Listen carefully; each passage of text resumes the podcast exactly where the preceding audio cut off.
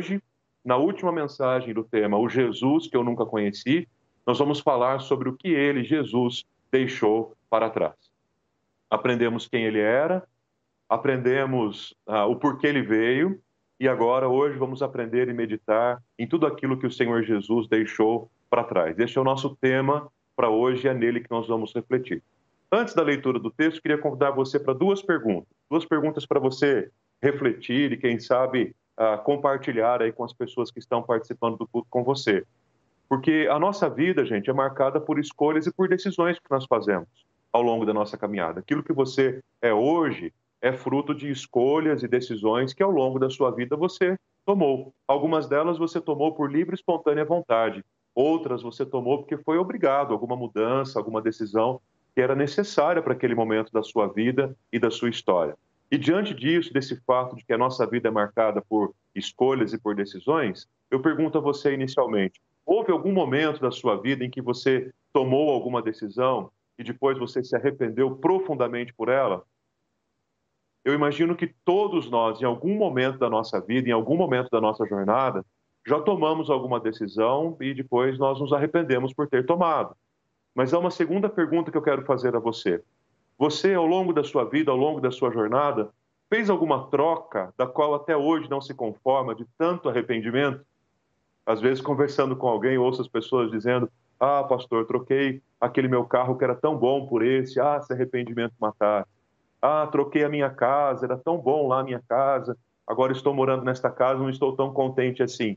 Ou então, ah, troquei de trabalho, dei um novo rumo na minha vida profissional, mas olha, me arrependi, se eu pudesse voltar atrás, eu não faria isso novamente. A nossa vida passa por esse tipo de movimentos, não é? De decisões e escolhas que tomamos, e algumas delas implica troca.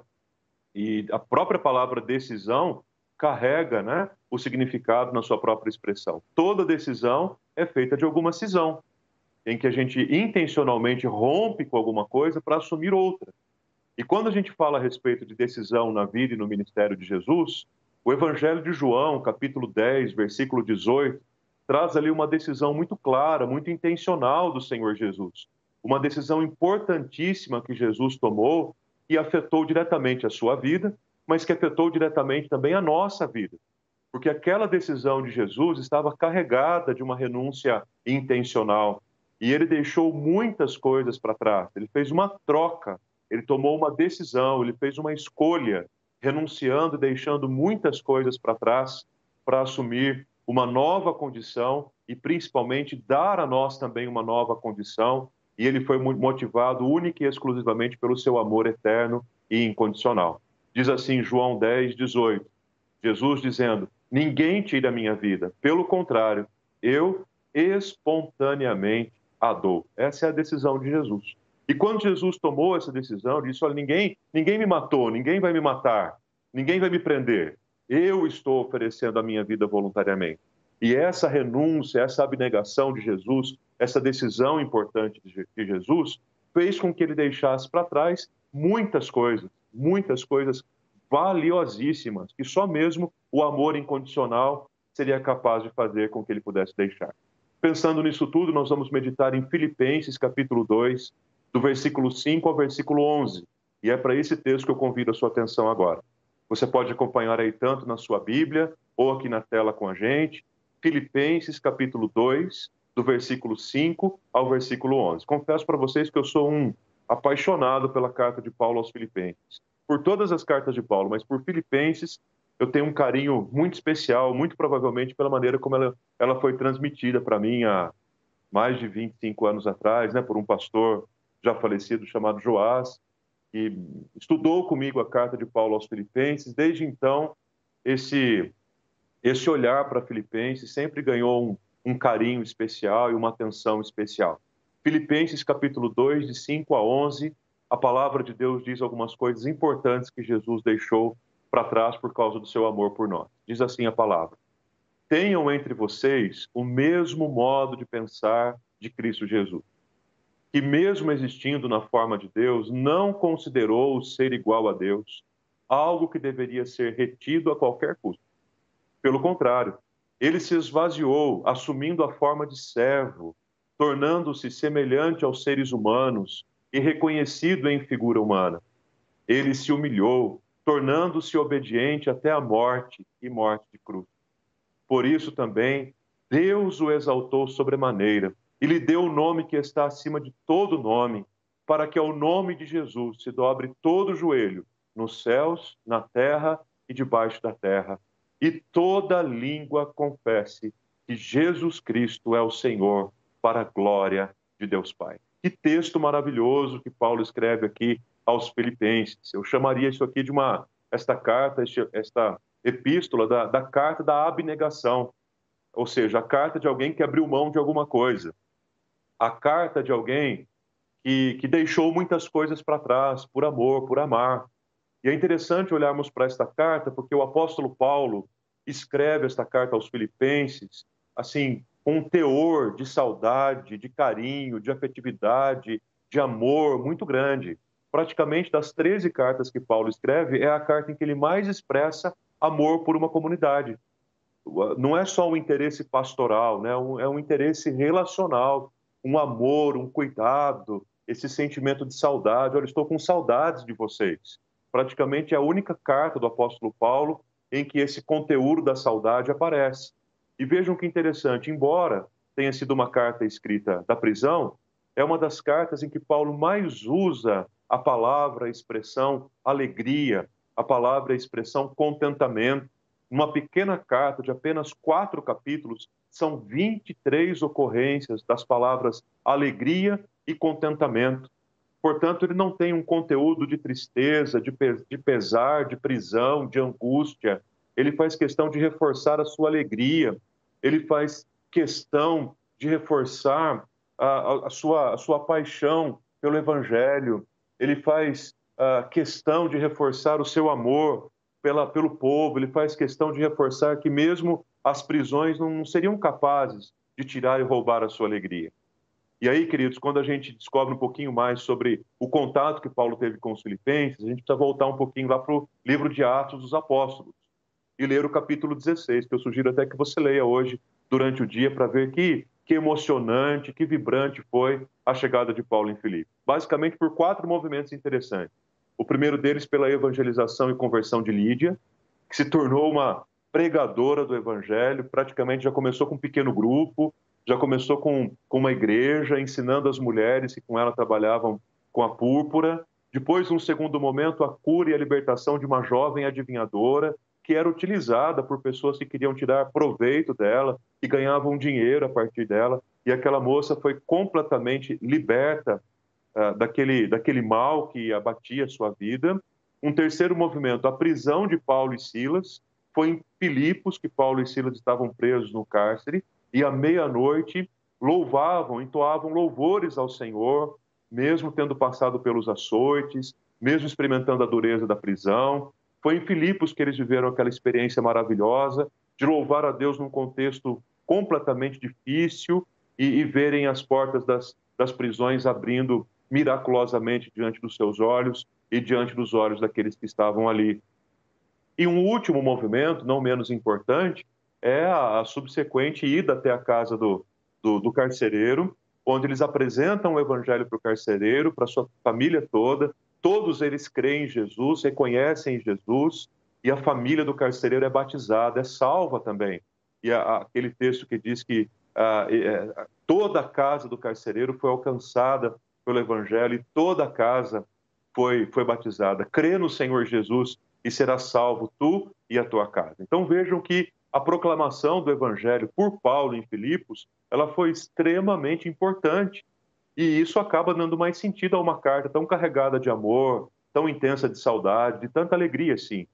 Quando chega no capítulo 2, esse texto que nós lemos aqui, do versículo 5 ao versículo 11, é considerado por todos os comentaristas bíblicos como um hino cristológico, ou seja, uma espécie de um hino, de uma poesia que Paulo insere no meio da sua carta para exaltar o nome e a glória do Senhor Jesus, por várias razões.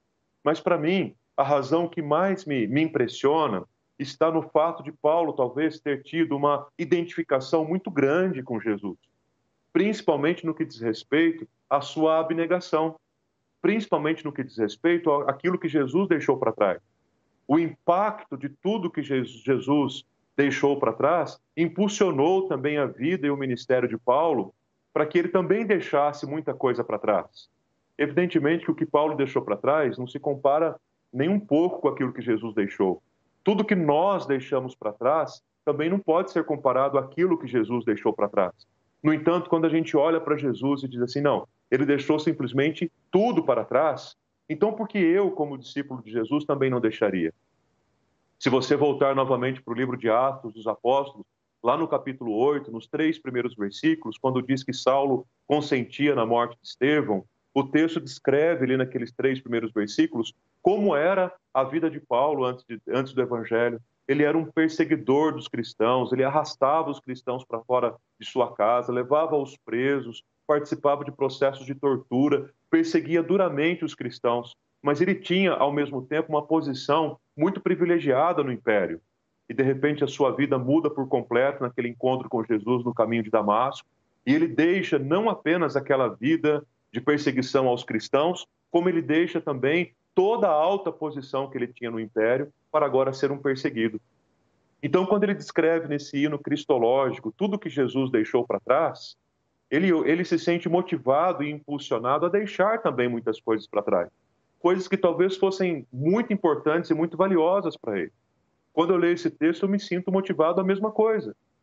Ah, eu me sinto motivado a mesma postura. Sabendo que Jesus deixou tudo isso para trás por mim, eu quero deixar também a minha velha vida, os meus velhos hábitos, os meus velhos costumes, talvez algumas coisas que foram até importantes para mim, que até me colocavam num status diferenciado dos demais, como o apóstolo Paulo tinha, sei lá. Mas eu quero deixar tudo isso para trás para seguir aquele que deixou tudo por mim. E o que foi que Jesus deixou, de acordo com Filipenses, capítulo 2, de 5 a 11? Bom, Jesus deixou o ser igual a Deus, Jesus se esvaziou para assumir a figura de um servo, Jesus foi reconhecido como figura humana e Jesus se humilhou e a sua humilhação e a sua obediência foi tão, tão fiel a Deus, foi tão submissa, que a palavra fala que ele se humilhou, sendo obediente até a morte e morte de cruz. Então, sobretudo, Filipenses 2 é um convite a uma vida de abnegação, a uma vida de abrir mão, a uma vida de deixar muitas coisas para trás, para a gente viver e pensar do mesmo modo que Jesus viveu e pensou. Se o próprio Jesus abriu mão de ser igual a Deus, se o próprio Jesus se esvaziou para servir, se o próprio Jesus não se incomodou por ter sido reconhecido como figura humana, se o próprio Jesus se humilhou, sendo obediente até a morte, morte de cruz, porque eu e você não poderíamos também deixar muitas coisas para trás para que a glória do Senhor evidencie também na nossa vida. E aí, quando a gente olha para Jesus e tudo que ele deixou para trás na descrição aqui de Filipenses, a gente pergunta qual foi o resultado? Qual foi o resultado de Jesus ter deixado tantas coisas para trás? O resultado está bem claro no texto.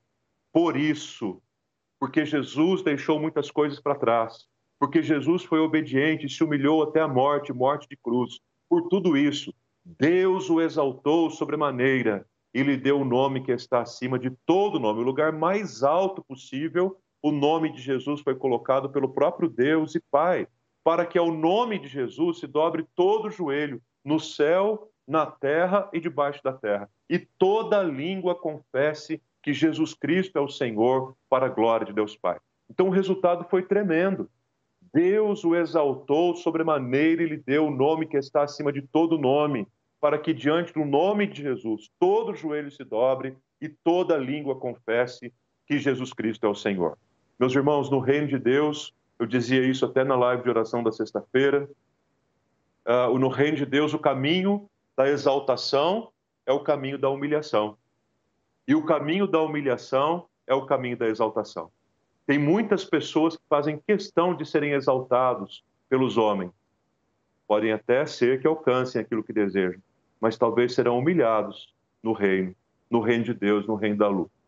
Mas aqueles que buscam se humilhar diante do Senhor, esses serão exaltados, porque esse é o resultado da ação de Deus na vida de todo aquele que deixa muitas coisas para trás em obediência a Deus, como Jesus fez e o apóstolo Paulo registra na carta aos Filipenses. Então, quero compartilhar com vocês nesta hora sobre esse tema. O que Jesus deixou para trás? O que ele deixou para trás. Quero apontar para você quatro coisas que Jesus deixou para trás, que fazem toda a diferença na vida e na missão de Jesus e fazem toda a diferença na nossa vida também. Coisas que talvez nós jamais renunciaríamos. Coisas que talvez se nós estivéssemos no lugar de Jesus, nós jamais deixaríamos para trás. Nós buscaríamos a nossa própria exaltação. Mas vamos aprender com Jesus e que esta mensagem hoje, através dela, o Espírito Santo nos conduza a deixar muitas coisas para trás para seguirmos o método. Em primeiro lugar, Jesus deixou para trás a grandeza do céu pela limitação da manjedoura. Diz o Evangelho de Mateus, capítulo 2, versículo 11, que quando entraram na casa, viram um menino com Maria, sua mãe, e prostraram-se diante daquele menino, diante daquele bebê, e o adoraram. Jesus deixou a grandeza do céu. Céu, eu não estou me referindo aqui exclusivamente, especificamente a um lugar geográfico, porque se fosse geográfico, só de olhar para o céu, a gente já tem a noção da sua infinitude. Quem já viajou de avião já teve essa experiência. A gente não consegue medir onde é que isso começa, onde é que isso termina. É algo muito grande. Mas nós estamos falando da realidade aqui da eternidade. Jesus deixou a grandeza da eternidade.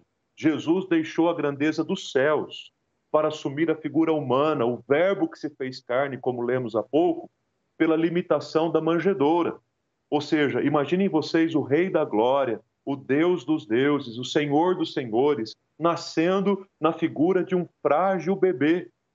Enganam-se aqueles que pensam que Jesus era um bebê que abria o mar, que fazia multiplicar o pão. Ele era um bebê como qualquer outro bebê, que tinha toda a necessidade, toda a dependência de, de seus pais, toda a dependência dos seus amigos, o seu crescimento, as fases do seu crescimento. Jesus deixou toda a glória e toda a grandeza do céu pela limitação da vida humana, por, para nascer numa estrebaria, para ser colocado numa manjedoura. Isto é, para viver e para nascer em figura humana, em corpo humano. Isso é uma limitação absurda. É, basta a gente olhar para o nosso próprio corpo que a gente vai reconhecer que quanto mais o tempo passa, mais as limitações aparecem. Quanto mais velhos vamos ficando, mais as limitações vão aparecendo, porque o corpo humano é limitado. Jesus, o Deus, o Filho do Deus vivo, ele foi colocado em figura humana e limitado a uma manjedoura. Por isso que o autor, pastor John Stott, no seu livro A Cruz de Cristo, ele diz que o sacrifício de Jesus não começou lá no, no, na paixão, quando ele foi condenado, quando ele teve que carregar a sua própria cruz, quando ele foi nela crucificado, quando as suas mãos foram perfuradas, quando uma coroa de espinhos foi colocada na sua cabeça, quando no momento da sede lhe deram vinagre. Não, ele diz que o sacrifício de Jesus começa quando o Verbo se fez carne, quando aquele que é eterno foi limitado a uma figura humana, a figura de um bebê, a figura de uma criança, com toda a dependência que uma criança e um bebê pode ter. Então, a primeira coisa que Jesus deixou para trás foi a grandeza do céu, pela limitação da manjedoura, pela limitação da humanidade, para ser como eu e você. Segundo, Jesus deixou para trás também a glória do rei pela disposição do servo.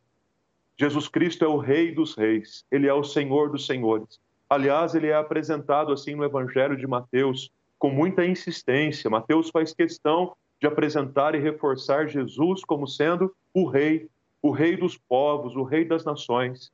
Referimos-nos a Jesus como aquele que está assentado no trono. Referimos a Jesus como aquele que recebeu do próprio Pai a coroa. É, reconhecemos em Jesus a figura daquele que veio para reinar e que reinará eternamente. Ele é o Rei dos Reis, mas ele deixou para trás a glória que um rei poderia receber pela disposição de alguém que veio para servir. Ele mesmo disse: Eu não vim para ser servido, eu vim para servir.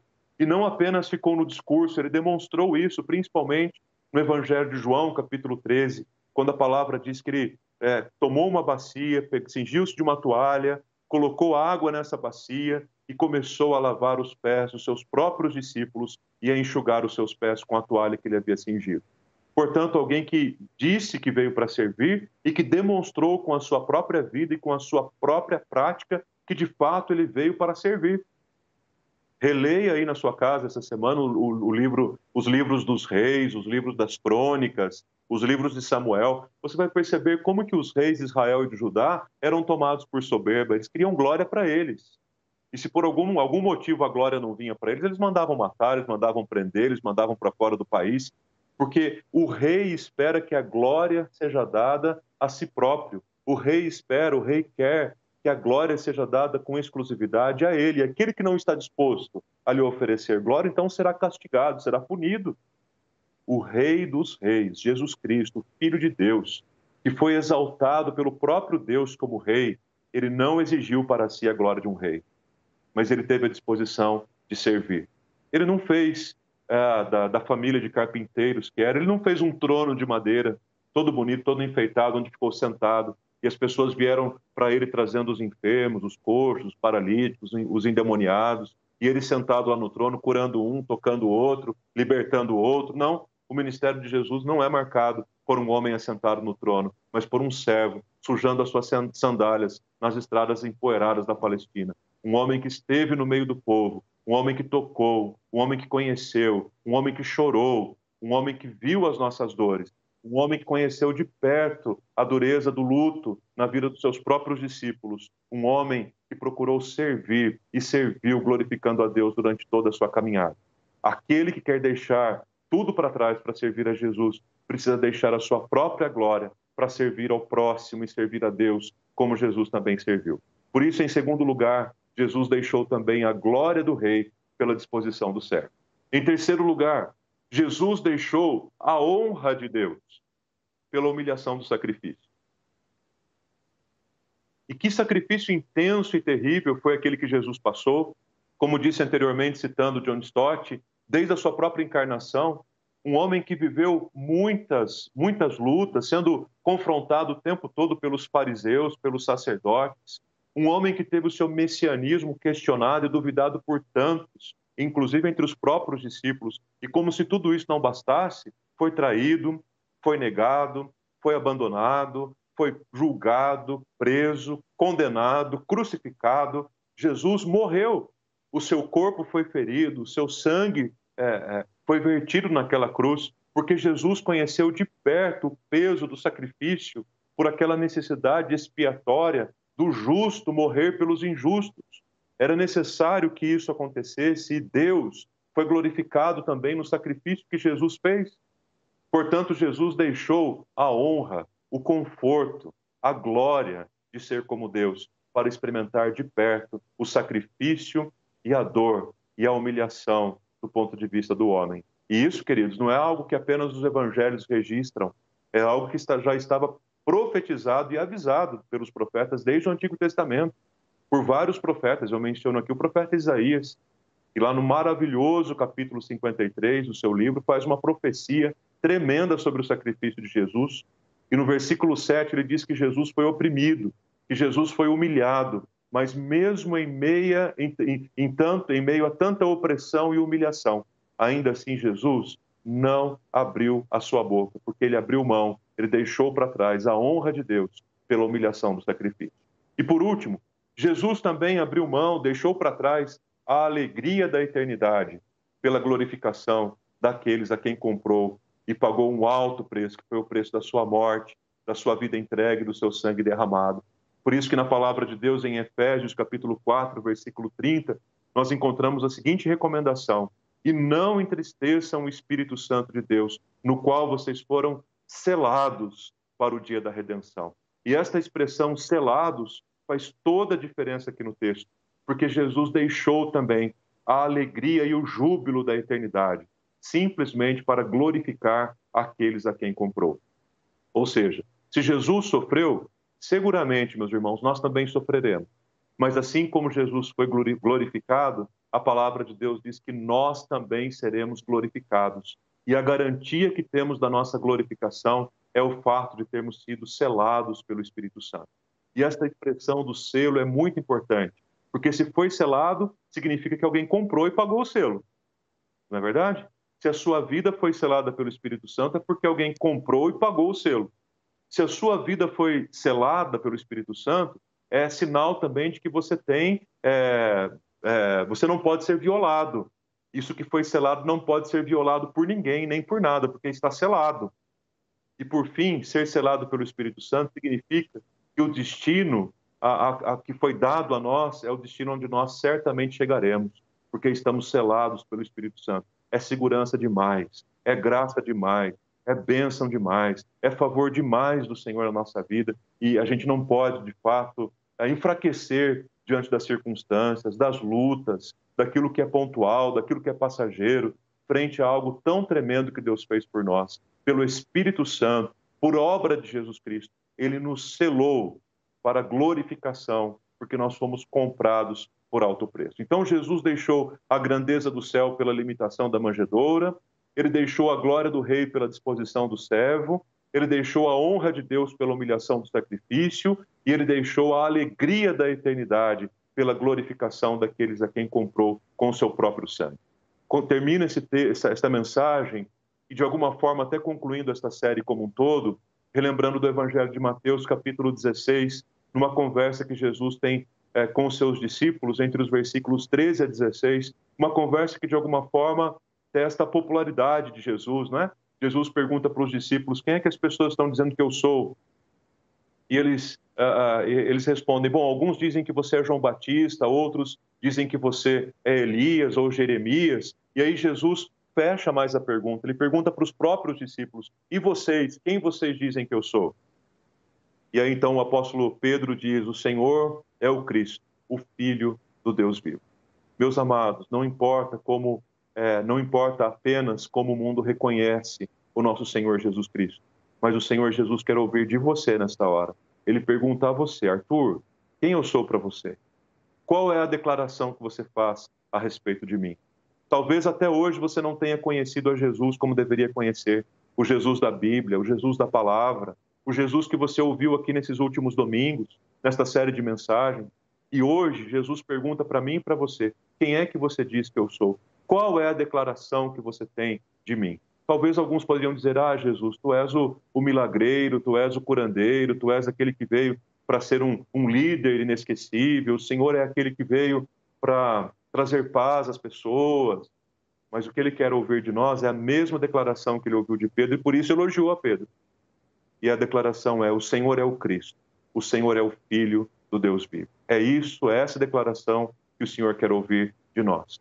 Assim como Jesus deixou muitas coisas para trás, num gesto de humilhação, obediência e abnegação, eu e você também somos convidados a deixar muitas coisas para trás.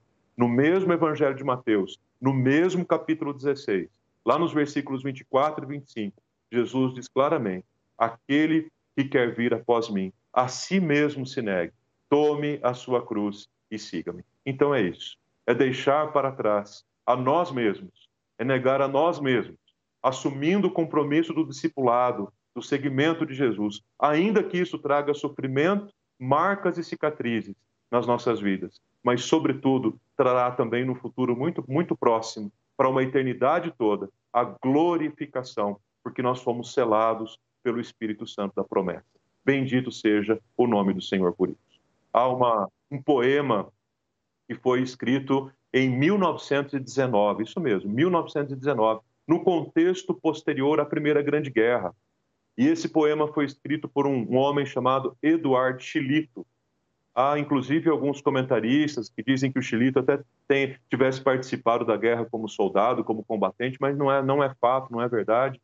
Uh, Chilito já tinha 42 anos quando a, a Primeira Grande Guerra aconteceu. Ele nasceu em 1872 ah, e morreu em 1948, portanto, é, um homem que viveu de perto ali essas marcas, esse contexto da Primeira Grande Guerra, e ele, na verdade, era um pastor, era um ministro da igreja congregacional que teve que lidar com a sua igreja, que teve que lidar com a sua comunidade em meio a essa, a essa dureza, a essa tristeza, a essa angústia de um contexto de guerra.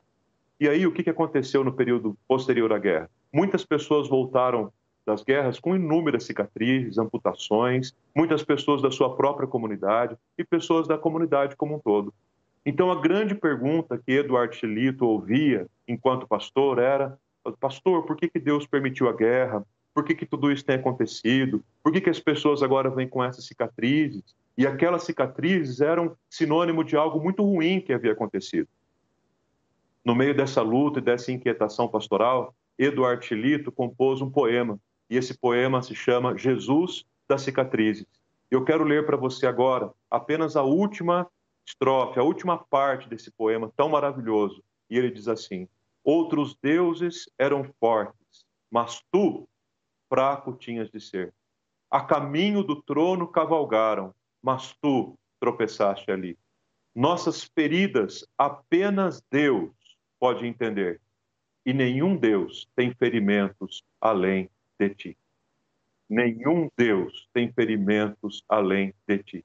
Deus conhece o seu ferimento, Deus conhece a sua dor, Deus conhece as cicatrizes que você carrega no seu corpo e na sua alma. Todos nós carregamos cicatrizes. Deus conhece o nosso sofrimento, os nossos ferimentos, as nossas dores, porque nenhum Deus tem ferimentos além do nosso Deus. Ele é o Jesus das cicatrizes, o Deus que tem feridas e por isso conhece a nossa dor. Aí, pesquisando sobre esse poema, descobri que é uma canção. Uma canção que foi escrita, uma música que, e uma adaptação que foi feita por Diego Venâncio, de todo este poema. E eu convido você agora, muito mais do que para ouvir essa música, que vai ser interpretada pelo próprio Diego. Eu convido você para ouvir esta música com os olhos fechados. Eu convido você para absorver cada palavra dessa música. Eu convido você para acolher essa música no seu coração e relembrar que o nosso Deus é o Deus que tem feridas, porque ele deixou muitas coisas para trás. Uma semana depois de ressurreto, na incredulidade de Tomé, o que é que Jesus mostra para Tomé? A sua cicatriz.